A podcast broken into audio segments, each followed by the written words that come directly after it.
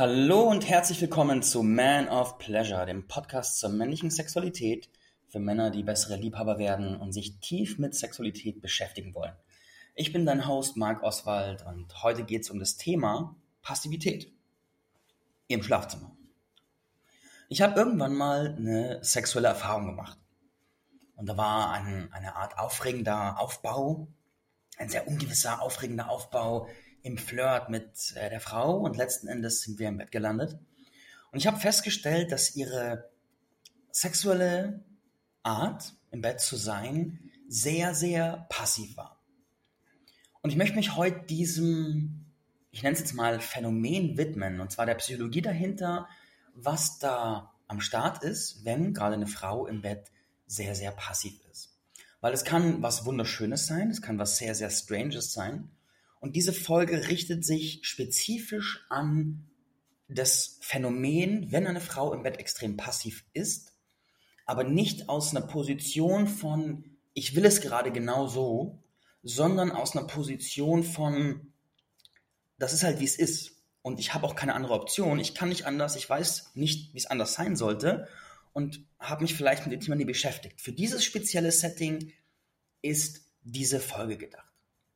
Wenn ich sage Passivität, dann meine ich damit, dass sie sehr, sehr abwartend, so eine, auf eine Art auch ideenlos und sehr reaktiv ist.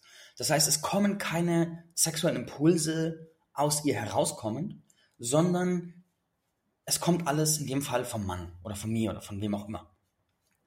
Und das ist etwas, das ist so ein Gefühl von, sie ist in irgendeiner Form auch gar nicht richtig dabei. Also sie ist schon irgendwie dabei, aber auch eher, eher so passiv dabei einfach und nicht wirklich ein tiefer Part der Erfahrung, der in diesen Tanz der Sexualität einsteigt, sondern er ist halt da und, und ist halt da. Und das ist, das ist etwas, in diesem Setting habe ich es als ein bisschen komisch empfunden und daher meine Intention, diese, diese Folge zu machen. Und vielleicht als du, als Zuhörer und Zuhörerin, vielleicht kannst du andocken bei dem, was ich da sage über Passivität ich merke mir, ich tue mir ein bisschen schwer, weil ich empfinde mich als sehr harsch urteilend über die Passivität. Und diese Folge ist harsch urteilend über die Passivität, weil ich es in dem Fall einfach als nicht als gut empfinde. Und dementsprechend, ich nehme jetzt einfach raus, harsch zu urteilen und einfach so Klartext zu sprechen, wie ich es halt denke und fühle. Und dann gucken wir, was passiert und ich bin auch offen für Diskussionen darüber. Als erstes möchte ich eine Unterscheidung benennen und zwar die Unterscheidung zwischen Passivität und Hingabe. Hingabe ist meiner Ansicht nach eine wunderschöne feminine Qualität. Hingabe ist so die Fähigkeit, sich einzulassen, loszulassen, die Führung zu übergeben und mitzufließen mit dem, was kommt. Wenn ich zum Beispiel meine, meine weibliche Seite tiefer verkörpere, dann ist das Schlagwort Hingabe. Wie kann ich das Leben weniger proaktiv angehen, weniger führend gestalten, initiativ, gib ihm, komm, papam, sondern wie kann ich weicher werden, hingebungsvoller werden, mehr auf die Impulse des Lebens reagieren, langsamer werden. Und in diesem Kontext kann Hingabe etwas wirklich Nährendes sein. Und ich habe oft Frauen erlebt, die über ihre Lebenszeit eine gewisse Härte aufgebaut haben, weil die Gesellschaft und auch ihre sexuellen Erfahrungen es irgendwie erfordert haben und die sich aber sehr stark danach gesehnt haben, zurück in diese Hingabe zu kommen, weil es eine kraftvolle feminine Eigenschaft ist. Das tiefere Verkörpern der Hingabe hat dann dazu geführt, dass sie sich viel mehr als Frauen gefühlt haben, dass ihr sexueller Genuss gestiegen ist, dass ihr Gegenüber, gerade ihr männlicher Partner, viel mehr in seine Kraft gekommen ist. In diesem Kontext finde ich Hingabe was richtig, richtig Cooles und der Grad zwischen Hingabe und Passivität, würde ich sagen, ist relativ schmal. Wenn ich Kriterien definieren müsste, um die beiden zu unterscheiden, würde ich sagen, bei Hingabe, wenn eine Frau sich hingibt oder wer auch immer sich hingibt, dann spürt man, wie sehr dieser Mensch dabei ist in der Erfahrung. Auch wenn kein aktiver Impuls von ihr kommt in der Hingabe, ist sie trotzdem das, das Yang nee, das, Entschuldigung, das Yin der Erfahrung und fließt in gleichem Maße mit und man spürt ihre Anwesenheit oder man spürt, wie ihr Empfangen die Impulse aufnimmt. Passivität im Kontrast dazu ist eher ein Gefühl von über sich ergehen lassen und ein Gefühl von, eine Form von Unbeteiligten am, am Start sein. So reaktiv unbeteiligt am Start sein, der andere macht sein Ding und man ist irgendwie so, so dabei. Und das ist etwas, ja, da gehen wir jetzt mal in die, in die Ursachenforschung rein. Warum, warum kann das sein, dass jemand so eine sexuelle Attitüde entwickelt? Was könnte da potenziell am Start sein? Der erste Gedanke, den ich dazu habe, ist, dass das innere Bild dieser, in dem Fall Frau, das innere Bild einer sexuellen Frau keine Idee von Proaktivität enthält.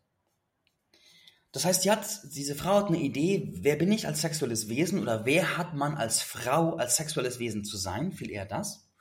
Und in diesem Bild ist halt einfach kein Raum für ich bin aktiv, ich bringe Sachen ein, ich bin proaktiv, ich bewege mich, ich mache irgendwas, weil es vielleicht kulturell so geprägt ist.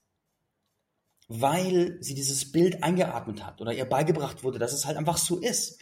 Und wenn wir lernen, dass Dinge einfach so sind, dann hinterfragen wir die nicht wirklich. Ich meine, die meisten von uns, keine Ahnung, wir starten ins Leben und folgen der Gesellschaft und hinterfragen es nicht wirklich, bis zu einem Punkt, wo wir schockiert werden und feststellen, warte mal, ganz viel von dem, was wir da so in der Matrix erleben, ist einfach gar nicht wahr. Aber bis dahin ist es einfach normal. Für mich war es völlig normal. Ich komme aus einem bayerischen Dorf. Für mich war es das Normalste auf der Welt, so wenn man 18 ist, macht man einen Führerschein und kauft ein Auto. Ist halt so. Und dann zu erleben, dass es nicht auf der ganzen Welt normal ist und dass es auch eigentlich total eine Programmierung ist, die vor allem der Autoindustrie dient. Ich meine, auch die nützlich ist, um mobil zu sein, aber die halt vor allem auch eine Konsumprogrammierung ist das hat mich schockiert. Aber bis dahin war es normal. Und es kann sein, dass das sexuelle Bild dieser Frau, von der sexuellen Frau, diese aktiven Impulse einfach nicht enthält und Punkt. Und wenn man, wir haben so viele innere Bilder, die wir nicht hinterfragen.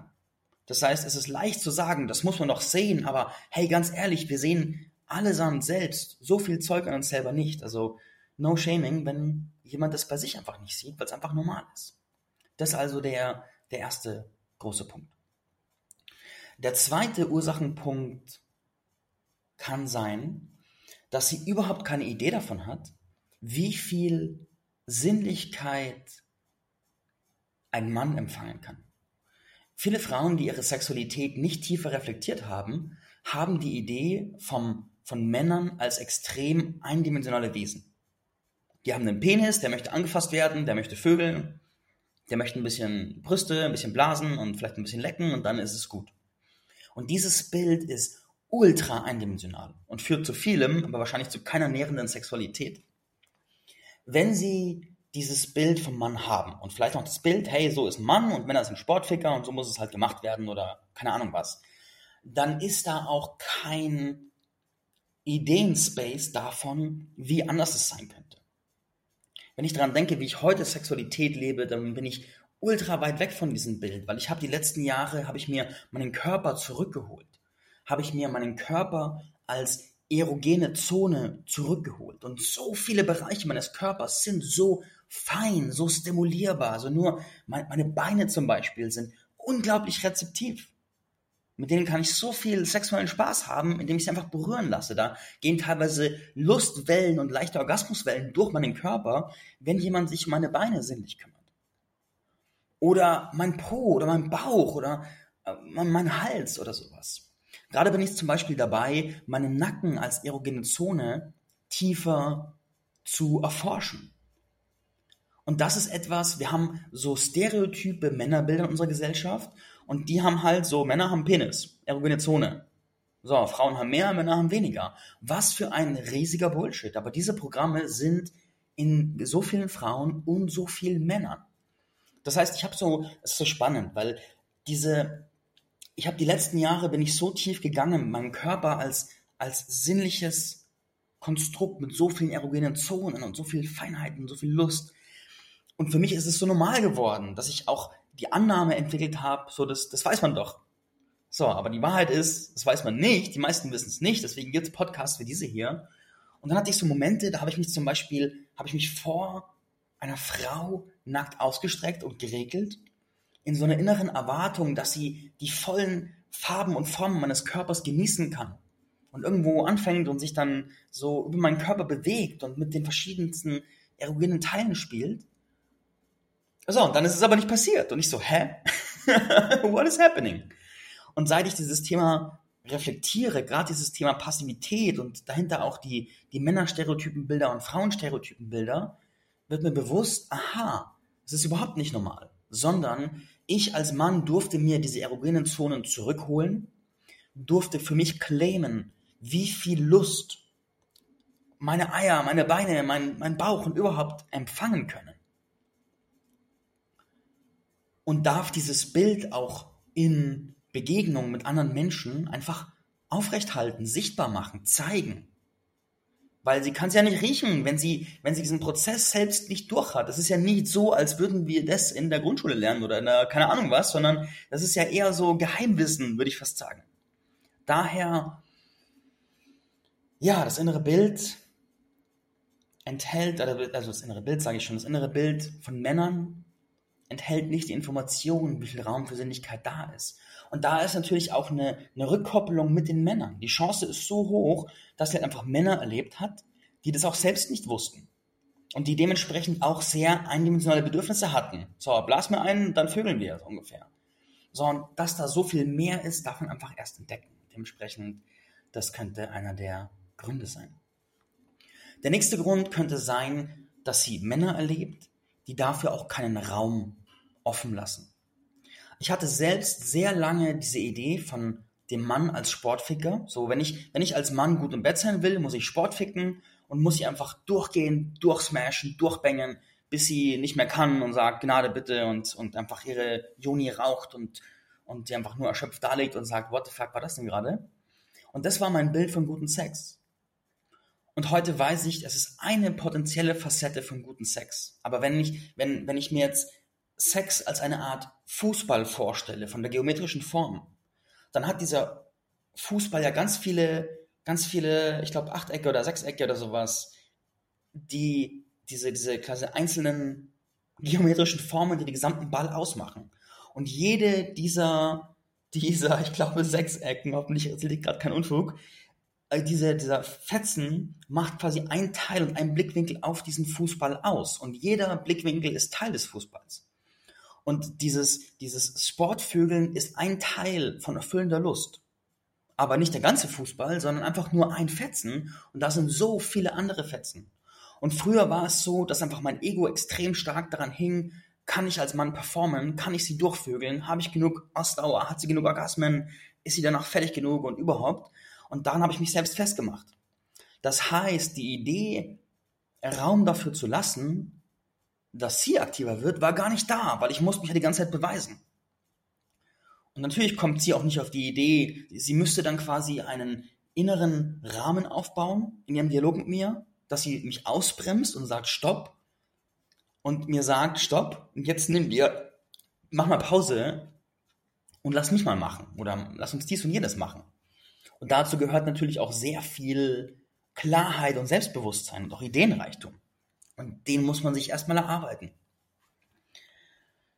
Ja, Mann oh Mann. Ich mag, wohin diese Folge sich entwickelt. Da kommt einfach sehr viel hoch. Wenn Männer diesen, dieses innere Bild von sich selbst als Wesen, die mehr Raum lassen, die auch mehr Raum für Langsamkeit, für Fühlen und Co. haben, starten, können auch Sachen passieren, wie zum Beispiel, ich habe angefangen damit, es zu tun, weil ich davon gehört habe, dass es möglich ist. Und ich so, wow, ich könnte langsamer tun, könnte mal geil sein. Dann habe ich langsamer getan und meine Sexpartnerin zu der Zeit so, hey, jetzt mach mal was, mach mal schneller. Und ich so, fuck, ich bin nicht gut genug, ich muss Gas geben. Und natürlich stirbt da der Raum für Langsamkeit und für Erkundung und wird gefüllt mit Raum für Performance und mit Smashen und Hämmern und Schlagbohrmaschine von Hilti. Dementsprechend da ist viel, viel, viel zu tun und zu erleben. Der nächste Punkt ist, dass die Passivität aus der Angst vor Zurückweisung genährt sein kann. Ich habe gerade die Situation beschrieben von, ich möchte langsamer tun und meine Partnerin sagt, boah, mach mal schneller, gib mal Gas, mach mal was, beschäftige mich und befriedige mich. Und ich so, shit, ich wurde zurückgewiesen in meinem Bedürfnis nach Langsamkeit. Die Zurückweisung heißt, ich bin nicht gut genug, ich habe versagt und das ist kacke, ich fühle mich schlecht, was tue ich hier? Viele von uns haben eine direkte Verknüpfung von Zurückweisung und unserem Selbstwert. Das bauen wir einfach auf. Wenn wir als Kinder Bilder malen, dann ist das Erste, was wir tun, ist, wir rennen zu Mama und Papa und sagen, Mama, Papa, guck mal, in der Hoffnung, dass Mama und Papa sagen, das hast du so toll gemacht. Während dieser, dieser Aufbau von Komplimenten natürlich was sehr Nährendes sein kann, ist die Schattenseite, dass wir uns darauf trainieren, bei allem, was wir tun, Validation im Außen zu suchen. Das heißt, so im besten Fall würden Eltern eine Mischung machen aus erstmal fragen, hey, was gefällt dir daran? Was hast du dir dabei gedacht? Was ist so dein Gedanke bei diesem Bild? Und danach ein, hey, mir gefällt es total gut. Aber wichtig ist, dass es auch dir gefällt und das ist ja dein Kunstwerk. Denn diese, diese furchtbare Abhängigkeit von Bewertung anderer, die trainieren wir von Kindesbeinen an, ohne es zu merken. Und die Eltern meinen es überhaupt nicht böse. Wenn ich meinem Kind sage, das hast du so toll gemacht, meine ich es ja gut. Und dass ich aber merke, dass ich damit zum Teil auch eine potenzielle Abhängigkeit kreiere. Und die automatische Gehirnverknüpfung von, wenn du was machst, musst du zu irgendwem gehen und dir Validation abholen, das schwächt den Menschen. Und da haben wir einfach sehr viel davon und gerade in der Sexualität, wo wir so unfassbar sensible Pflänzchen sind, allesamt, allesamt, allesamt, ist die oft noch größer. Und wenn ich zum Beispiel dann als Frau nur Männer kenne, die so einfach nur Sportficker sind und keinen Raum dafür offen lassen und ich mir denke, das wollen die und so ist es halt, dann hat diese Idee, es anders zu machen, auch einfach gar keinen Raum, weil ich Angst habe, vielleicht sagt er dann so, so sei still und äh, mach die Beine breit oder so. Daher Angst vor Zurückweisung kann ein starker, starker, starker Punkt sein. Noch ein Punkt, so ein sehr, sehr simplified Point, aber auch möglich. Es kann auch sein, dass sie in diesem Moment einfach faul ist und dass sie einfach keine Lust hat, aktiv zu sein. Und ganz ehrlich, das ist legit. Weil beim Sex geht es ja nicht darum, ein großes Ziel zu erreichen. Beim Sex geht es nicht darum, was zu beweisen, was zu performen oder sonst irgendwas, und wenn ich gerade Bock habe, beim Sex faul zu sein, dann bin ich halt gerade beim Sex faul. Ich schulde ja niemandem was. Und dementsprechend die Kontrastseite zu dieser Folge, wo ich ja quasi implizit sage, sei nicht so passiv, gleichzeitig will ich sagen, du hast das fucking Recht, passiv zu sein, als Mann wie als Frau. Weil Sexualität ist bunt und vielfarbig. Wie der Fußball viele Fransen hat, so hat Sexualität auch so viele Seiten. Und gerade langfristig, in einer längerfristigen sexuellen Verbindung, soll es ja auch einfach Raum geben für ganz viele Facetten. Und heute bin ich mal faul und morgen bin ich ein Sportvögel und übermorgen will ich Slow Sex und überhaupt und außerdem. Ist ja einfach schön und darf ja auch einfach sein. Und es braucht aber einfach bewusste Bewertung, um überhaupt sich Mangel bilden zu können und überhaupt Entwicklung anstoßen zu können. Und dementsprechend bewerte ich in dieser Folge die Passivität, wie ich es tue insofern sie einfach eine eingeschränkte, optionslose Eigenheit ist. Was kann ich jetzt tun, wenn ich als Mann oder als Frau, wenn ich jetzt merke, ja shit, ich bin ultra passiv und ich habe es nie hinterfragt, aber ich will es gerne verändern. Was kann ich tun? Der erste Gedanke, den ich habe, ist, was super viel hilft, ist einen coolen Partner zu haben, der auch einfach Lust auf Exploration, auf Erfahrungen, auf Neues hat. Dann kann ich zu diesem Partner sagen, hey Partner, ich habe Bock, meine nicht passive Seite, meine aktive Seite zu erforschen. Ich hätte gern Sex mit dir und ich möchte lernen, aktiv zu sein. Damit ich das kann, und es ist neu für mich, damit ich das kann, muss der aktive Raum frei sein. Wenn jemand sehr erfahren darin ist zu führen, im Business-Kontext, im Alltagskontext, whatever, hat er die Gewohnheit und die automatische Reaktion, Führung zu übernehmen. Das heißt, wenn dieser Mensch in eine Gruppe kommt, wird er automatisch Führungstendenzen haben.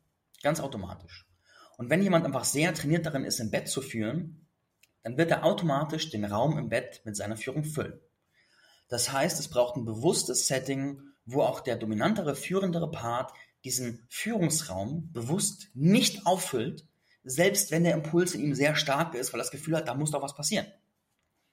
Dementsprechend, es braucht ein Gespräch darüber, dass der Führungsraum leer bleibt, damit der Partner, der es weniger gewohnt ist, aktiv zu sein, dieses Aktivsein überhaupt erstmal erkunden kann. Weil wenn das neu für mich ist, dann kommt ja auch sehr viel hoch, sehr viele Gedanken, Bewertungen, Gefühle und so weiter. Und ich brauche einfach Zeit, mit denen zu sein. weil sie sich oft einfach nicht übergehen lassen, es auch nicht gut ist, die zu übergehen. Daher Raum öffnen. Der zweite Tipp ist Vorbereitung. Bereite dich auf solche Settings vor, wo der Raum offen sein wird und frag dich, was will ich denn in diesem offenen Raum machen? Was würde ich denn tun, wenn ich aktiv wäre? Was für Ideen hätte ich denn? Da habe ich zum Beispiel, ich erforsche gerade Dominanz und Hingabe. Und mein Naturell ist eher hingebungsvoll und submissiv. Und gerade erforsche ich aber eher die dominantere Seite, um diesen Teil von mir tiefer zu umarmen und stelle fest, es macht auch eine verdammt große Menge Spaß. Aber um da reinzukommen, musste ich erstmal einen Haufen Programme in mir überwinden. Vor allem waren es Programme, die in dem Moment, wo ich in die dominante Rolle gehe, mich die ganze Zeit frage, so please ich meinen Sub gut genug? Was ja in sich ein submissiver Gedanke ist und damit die dominante Rolle ja in sich selbst sprengt und ad absurdum führt. Und darüber musste ich in viel Arbeit hinwegkommen. Das ist so ein Ding. Was aber ich gelernt habe, ist, um da reinzukommen, hat es mir geholfen, Szenarien vorzubereiten. Was würde mir denn gefallen zu tun, wenn ich jetzt die Domrolle habe? Was will ich denn machen? So nicht, um sie zu pleasen oder wie auch immer, sondern weil ich es will. Das heißt, Vorbereitung ist da ein gutes Ding. Der dritte Gedanke ist, hinterfrag deine Rollenbilder. Was ist dein Rollenbild von was auch immer du vom Geschlecht her bist? Und was, wie sollte so jemand im Bett sein? Sollte so jemand passiv sein, aktiv sein? Und wenn jemand sehr aktiv ist, welche Bewertung hast du darauf? Du kannst so Sätze aufschreiben wie Frauen, die sexuell sehr aktiv sind oder im Bett sehr aktiv sind, sind Punkt, Punkt, Punkt. Und dann kommen Gedanken hoch. Die sind dominant, die sind Schlampen, die sind männlich, die sind bla bla bla bla bla bla bla. Und so kannst du deine Glaubenssätze sichtbar machen und auch hinterfragen. Was kannst du noch tun? Du kannst mit anderen Frauen reden, die selbst aktiver sind und sie fragen, hey, wie machst denn du das? Was machst denn du in deiner Aktivität? Und wie fühlt sich das für dich an? Und was für, was für Sachen hm, tust du denn da? Was macht dir Spaß? Da kommt noch ein ganz wichtiger Punkt hinzu, den ich vorher nicht erwähnt habe. Aktivität muss nicht unbedingt tun bedeuten. Aktivität kann auch einfach Führung bedeuten. Soll heißen, es ist auch ein Zeichen von Aktivität, wenn ich sage, hey, ich habe Bock auf das und das. Zum Beispiel, die Frau liegt da und sagt, hey Typ, ich habe Bock, dass du mich leckst. Bitte leck mich jetzt. Ich habe Bock, dass du mich jetzt im Doggystyle nimmst. Ich habe Bock, dass du jetzt meinen Bauchnabel kitzelst. Keine Ahnung was. So, und in dem Sinne tut sie ja dann nichts, sondern empfängt von ihm, aber sie ist die aktive Rolle, weil sie es initiiert hat. Das heißt, das Initiieren ist auch eine Facette des Aktivsein, die sehr interessant ist und die auch schön zu erkunden ist, weil es dich mit der Frage konfrontiert, wie gut kannst du empfangen, wie gut kannst du einfordern und wie in Touch bist du mit deinen Bedürfnissen. Das sind meine Gedanken zu Passivität. Wie immer freue ich mich riesig über Diskussionen, Rückmeldungen, Gedanken, Fragen, whatever. Danke fürs Reinhören, danke fürs Teilen und Bewerten. Wir hören uns in der nächsten Folge, wenn es wieder heißt Man of Pleasure. Servus.